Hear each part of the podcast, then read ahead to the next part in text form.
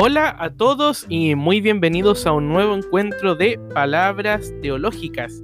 En esta semana del 14 de junio damos la más cordial bienvenida a todos y todas los amigos y amigas de este espacio de encuentro semanal que ya van uniéndose a escuchar estas nuevas reflexiones, estas canciones, estas intuiciones, estas búsquedas que nos van llevando a pensar nuevas palabras teológicas.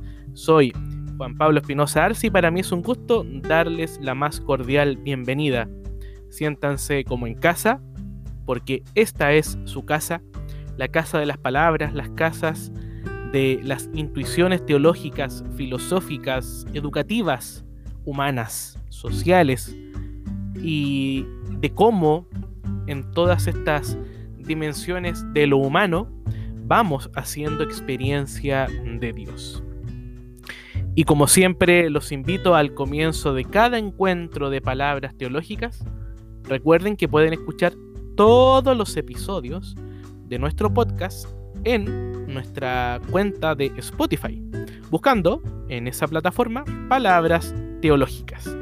Y les cuento que ya vamos avanzando el próximo mes de julio a completar un año de podcast, un año de podcast. Este espacio que comenzó en medio de las cuarentenas, en esta época de pandemia, y que ya nos ha tomado el tiempo de 12 meses. Se ha cumplido un ciclo. Y eso también es motivo de celebración y de pensar nuevas formas de ir tratando de comunicar aquellos contenidos teológicos que son tan interesantes y que provocan siempre una resonancia espiritual, una resonancia humana y en este ciclo del mes de junio, una resonancia poética. Y digo poética porque recuerdo, amigos y amigas de palabras teológicas, que estamos pensando una serie de temas titulados Poéticas de la vida humana. Poéticas de la vida humana. Comentábamos la semana pasada en Palabras Teológicas que lo poético supone una sensibilidad, un acercamiento especial a lo que es la vida humana, poética y vida humana. Y decíamos también que esa sensibilidad no es solamente la construcción de un verso poético, sino que es el reconocimiento de cómo la construcción de las condiciones más humanas tienen que partir desde esa desmesura de lo poético. Porque lo poético abre un espacio, allana un camino, va abriendo un surco. Lo poético es originario porque da espacio a un nuevo surco, a un nuevo estilo de vida, a una nueva forma de entender el mundo, de entendernos nosotros en esa vinculación del mundo. Y esta poesía es quizás una forma muy sugerente de pensar también lo teológico. Yo les contaba el podcast pasado que en torno a la teología fundamental, que son estas condiciones, estas preguntas por las condiciones de posibilidad de la experiencia creyente, yo había pensado en cuál podía ser una mediación interesante para comunicar los contenidos propios de la teología fundamental y, por extensión, los contenidos propios de la fe cristiana. Y había llegado a la mm, intuición, ayudado por bibliografía, por amigos, por maestros y maestras, de que lo poético pareciera es una forma muy sugerente de encaminarse por este nuevo surco, de adentrarse a lo teológico a través de lo poético. Y en este segundo podcast de este ciclo de poéticas de la vida humana, voy a seguir compartiendo algunas intuiciones que pienso pueden ser muy sugerentes para continuar pensando de qué manera hacemos experiencia de Dios y de qué manera también vamos logrando una nueva forma de comprender a lo humano. ¿Desde dónde vamos a comenzar en el podcast de hoy. Habíamos dicho lo último del podcast anterior, que la poesía, al decir de María Zambrano, se había vuelto arisca y desgarrada, y que había dicho a voz en grito todas las verdades inconvenientes, porque la poesía, dice esta pensadora española, María Zambrano, es terriblemente indiscreta y está en rebeldía constante. Hasta ahí la cita que compartíamos al final de las palabras teológicas de la semana pasada. Y a partir de eso, Arisco, a partir de ese desgarro, a partir de esa rebeldía y de esa indiscreción de la poesía, es que damos un paso más. Por ello, pienso que el modo de acercarnos al conocimiento, es decir, a los contenidos, a las categorías, a las intuiciones, a lo que sabemos, no es por el conocimiento. Me explico. Michel Foucault, un filósofo francés, en una obra muy sugerente que les recomiendo que la puedan leer, que se llama Hermenéutica del sujeto, dice que uno no se acerca al conocimiento solo por el conocimiento, sino que es necesario pagar un precio por tener acceso a la verdad. Y que ese precio comienza por lo que él llama, a partir de la tradición griega clásica, la inquietud por nosotros mismos, por un desgarro, por algo que nos genera una suerte de despertar de conciencia, de un primer despertar, de un desplazamiento, dice Michel Foucault. Y que este desgarro es ante todo un cambio de mirada y una ampliación de horizontes de comprensión. Los, horizontes de comprensión, queridos amigos de palabras teológicas, tienen que ver con la forma en la que entendemos el mundo que nos rodea. Un horizonte de comprensión, por ejemplo, es la cultura que yo poseo como lugar de origen. Pero mi cultura no es la cultura con mayúscula, no es la única cultura. La persona que está al lado mío también posee una mirada cultural, también posee un lenguaje. Hay una confluencia de culturas en plural. No es la cultura, son las culturas. Y, ese horizonte de comprensión, por lo tanto, me invita a mí a tratar de abarcar con la mirada, ojalá, más campo de visión. Les cuento que yo siempre les coloco el mismo ejemplo a mis estudiantes en la universidad. Nosotros utilizamos en este tiempo lo que llamamos el Zoom. Y el Zoom es el modo de acercarse los unos con los otros. El Zoom es la forma que tenemos de tener clases online, de poder vernos a pesar de la distancia. Uno, por ejemplo, en una cámara fotográfica cuando dice hay que colocarle zoom, es decir, enfocar un solo punto de vista. En cambio, lo ideal, dice Michel Foucault, este es un parafraseo, digamos, de Foucault, es quitarle el zoom, es decir, tener mayor perspectiva, tener nuevos horizontes de comprensión a través del diálogo, a través del conocimiento de la vida de otros, a través de ese despertar. Y eso es justamente lo que la poesía nos puede ir ayudando a entender, a vivir y a proponer. Vivir, entender y proponer.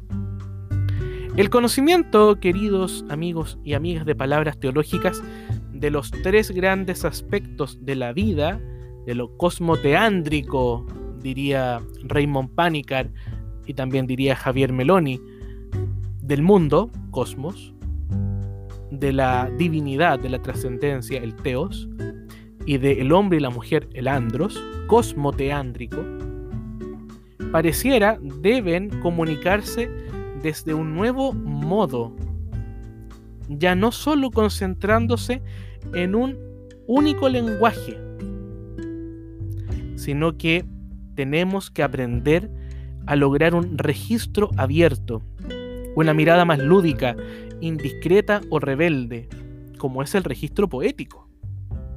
Podríamos quizás aventurar una suerte de renovación en la locación topográfica para pensar los grandes temas, lo cosmoteántrico, el mundo, lo divino y lo humano.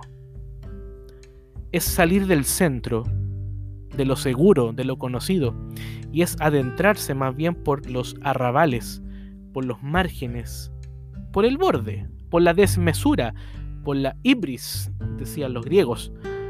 La ibris es aquello que está más al borde que lo seguro. Un paréntesis, les cuento que estoy preparando un curso que espero dar el próximo semestre en una de las universidades en las cuales trabajo, que es una introducción a la mística cristiana. Y he hecho una lectura de autores muy sugerentes para pensar este tema, sobre todo de un judío alemán, Gershom Scholem, uno de los grandes estudiosos de la Cábala, es decir, del misticismo judío. Y en estas lecturas de Gershom Scholem, lo que yo he podido encontrar es justamente que la mística supone el ejercicio de la desmesura. De hecho, Gershom Scholem dice que la mística es amorfa, Así lo declara. La mística es amorfa. Y que por ser amorfa, por carecer de una expresión adecuada, de tener una poca nitidez de contornos, la palabra del místico, en razón de lo amorfo, solo se puede expresar en símbolos, no en palabras seguras. No en palabras seguras. Es muy sugerente en unas palabras teológicas más les voy a ir contando otros descubrimientos que he hecho en la preparación de este curso, hasta el punto de que ha salido el tarot. Alguna vez escuché a Roberto Feldman, un gran rabino chileno, judío, un rabino judío, que en una conversación con Christian Barken le decía, recuerda que el tarot, la palabra tarot, viene de Torah y que el alefato hebreo tiene 22 letras, que son las 22 cartas mayores del tarot. O sea, hay una confluencia mágica de energías, de símbolos, de números maravillosos al interior de la mística.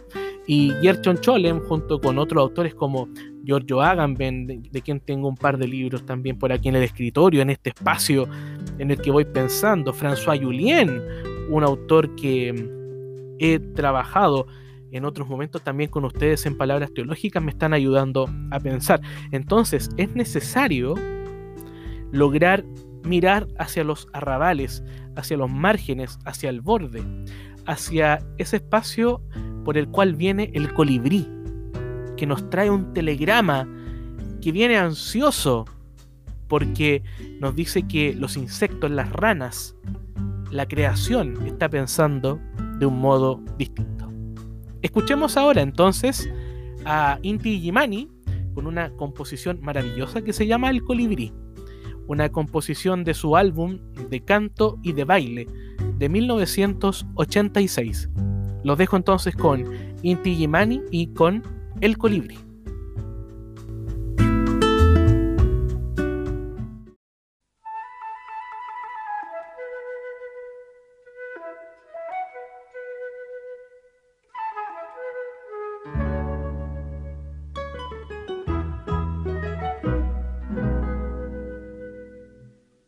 Esta mañana, lindo telegrama, un ansioso colibrí.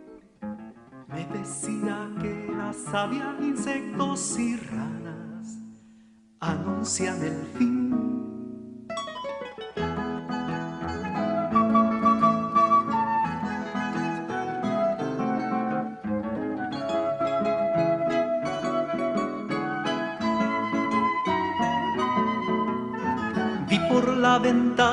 ilícitos enjambres, cual si fuera un huracán. Repartían su pancarta con gran algazara por esa vereda. Un tremor de ardillas, de alerta y vigilia, que algo está por suceder. Luego una palabra oculta que sale hizo comprender. Salí,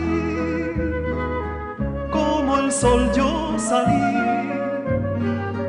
a la plaza encendida de gentes colores gritando feliz.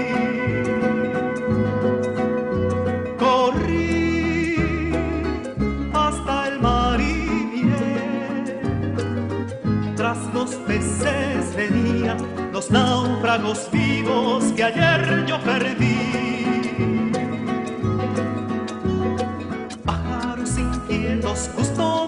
Fuego durante la oscuridad. Bajo el arco de sus alas se hizo luz el ansia de querer brillar. Errantes perdidos, pobres de albedrío, condenados a rumbear destierro compartiendo el cielo vuelven a volar.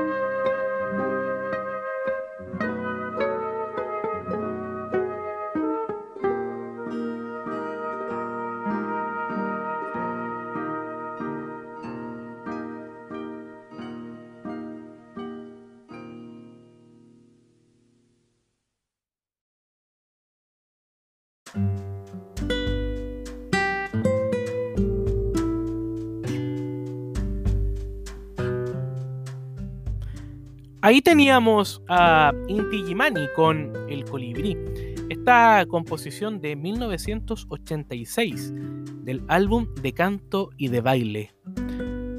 Vi por la ventana ilícitos enjambres, cual si fuera un huracán. Repartían su pancarta con gran algazara por esa verdad. Salí como el sol, yo salí a la plaza encendida de gentes, colores, gritando feliz. Eso es lo que nos ayuda a la poesía. Es reconocer que somos compadres y comadres, amigos y amigas de los pájaros, de los insectos, de las ranas. Que las ranas nos están susurrando algo. Que ese huracán que trae una pancarta, algo estará escrito en la pancarta, que nos hace entrar por un jardín, por el mar, con los peces que podemos ver y podemos conversar con los peces. Eso es la poesía la poesía es capaz de conversar con los peces. y de escuchar la voz de los peces.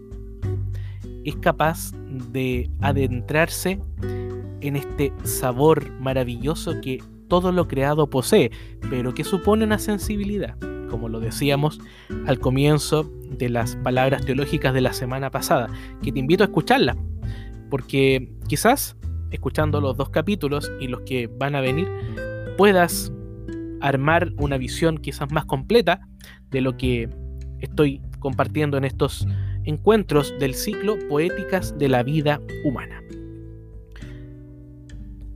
Decíamos que el territorio poético es desconocido, es lúdico, es marginal, es embriagador, dice María Zambrano. Y ese aspecto del vino, de esa ibris de la desmesura del vino, ha sido también asumido por otras tradiciones. Por ejemplo, podemos encontrar mucho del el vino, del copero como amigo del filósofo, el copero como amigo del sabio, en los poemas místicos de Jafís. Podríamos hacer el próximo encuentro de palabras teológicas recuperando esta imagen, el copero, los ayudantes, como dice Giorgio Agamben. Vamos a trabajar ese tema la próxima semana. La, lo embriagador, la embriaguez, desde una perspectiva poético-mística la embriaguez y el vino, el juego, la desmesura, pensar un Deus ludens, un Dios jugador, y un Homo ludens, un ser humano que juega con ese Dios. Ese modelo más dionisiaco, ese hombre que está más vinculado con la magia, con la fiesta, con el desborde, pero que curiosamente es la clave de interpretación de lo místico y de lo poético. Así que vamos a continuar trabajando la próxima semana, si Dios así lo quiere. Así que ya los dejo cordialmente invitados e invitadas para pensar la imagen del vino los poemas místicos de Jafís, que son maravillosos. María Zambrano nos da la intuición, lo embriagador de la poesía. Eso es el territorio del imaginario, el territorio poético así como lo denomina la ensayista argentina Graciela Montes, de quien hemos hablado en otros encuentros de palabras teológicas. Este territorio de lo poético se habita. Habitar significa que podemos ser capaces de conocer y reconocer cómo el lugar en donde nos comprendemos está habitado por otros. No es solamente mi habitar, es nuestro habitar. Aparece por lo tanto la pregunta por la identidad, por el quién soy, lo cual involucra a su vez un lugar que permite la respuesta. Podríamos preguntarnos, ¿quién soy en el espacio poético que, insisto, no es solamente la construcción de un verso poético, es vivir con una sensibilidad distinta. Eso es lo poético. Poéticos y místicos, hechiceros y magos son capaces de vivir de una manera distinta a la realidad. Hacia allá tenemos que apuntar, porque viviendo de una manera distinta a la realidad, podemos hacer quizás una experiencia distinta de Dios. ¿Cómo vivo en el territorio del imaginario, de las imágenes? ¿De qué manera entender que el territorio poético resiste al lenguaje unívoco de la ciencia, de la ciencia segura. En el territorio poético vivimos con la alerta de tener que inventarnos palabras, de tener que inventarnos lenguajes nuevos para explicar, para comprender y para habitar el mundo. Y un guiño nuevamente necesario a este curso de mística que estoy preparando. El místico no sabe expresar esa experiencia transformadora, desbordante que tuvo con Dios. Y por eso el único lenguaje que es capaz de proponer es el lenguaje simbólico, el lenguaje de lo poético. Por lo tanto, el lenguaje de lo poético es aquel que pareciera surge de haber tenido una experiencia con la mística, de haber tenido una experiencia profunda y desgarradora con Dios, con lo trascendente. La poesía es esa puerta que se abre para poder entrever cuál es el núcleo, el centro, la fuente originaria de toda realidad que conocemos. Tenemos que aprender, por lo tanto, que en el espacio poético, que en el espacio imaginario, tenemos que inventarnos palabras y lenguaje, pero no tengamos miedo con las palabras, queridos amigos y amigas de palabras teológicas, porque inventar proviene del invenire, que significa traer, llamar, evocar o recordar. ¿Desde dónde estoy evocando el lugar? ¿Con quién evoco la comunidad? ¿Qué evoco la historia? ¿Hacia dónde evoco un futuro y la esperanza? La evocación, el vocare, el llamar, involucra una vuelta al espacio íntimo, al corazón, a los recuerdos, a la memoria. Por lo tanto, la pregunta que nos abre al espacio poético es el quién soy. Yo no puedo entrar al espacio poético preguntando quiénes son los demás. No, tengo que partir yo preguntándome quién soy, qué es lo que yo quiero encontrar, cuál es la sensibilidad que yo estoy tratando de buscar. Esos elementos son los que el espacio poético nos permite entender. Necesitamos con ello una constelación de preguntas que nos ayuden a definir y a definirme. Porque justamente desde esas preguntas es que vamos adentrándonos de una manera siempre nueva al espacio poético. Finalmente, hemos dicho que tenemos que comenzar desde los conceptos poética y vida humana, y ante ellos tenemos que practicar una sensibilidad, es decir, provocar un cambio de mirada, de entendimiento. Ese cambio es el tránsito de un conocimiento cerrado a una forma de hablar llamada poética, lo no traducible, solamente en símbolos. Y no traducible significa que hay palabras que no alcanzan a definir la totalidad de las cosas. Por eso utilizamos símbolos, imágenes y metáforas es de algún modo evitar la tentación de querer, de querer capturar todo, de querer conocer todo de manera acelerada. El lenguaje poético trabaja sobre lo lento. Nos demoramos en conocer todo. Avanzamos a paso lento. No conocemos todo. Por tanto, necesitamos siempre la actitud del asombro, de la búsqueda, de la sana y santa ignorancia. Lo poético con ello y finalmente ofrece una resistencia ante un cierto tipo de lenguaje unívoco que tiene un único sentido, sino que nos invita a vivir siempre en la desmesura, en ese lenguaje rebelde que habita en los márgenes y en los espacios desconocidos. Soy Juan Pablo Espinosa Arce y para mí ha sido un gusto poder acompañarte en este nuevo encuentro de palabras teológicas al comienzo de esta semana del 14 de junio. Espero que tu semana vaya muy bien, que todo lo que estés haciendo salga de la mejor manera. Ánimo con este mes de junio. Estamos cerrando semestre o trimestre académico, laboral. Que venga todo muy bien que todos los proyectos que vayamos haciendo tengan esa sensibilidad poética. Y como siempre te recuerdo, puedes escuchar todos nuestros capítulos de palabras teológicas en Spotify, buscando palabras teológicas. Espero que estés muy bien y si Dios quiere nos escuchamos el próximo lunes en un nuevo encuentro de palabras teológicas. Que estén todos muy bien. Chao, chao.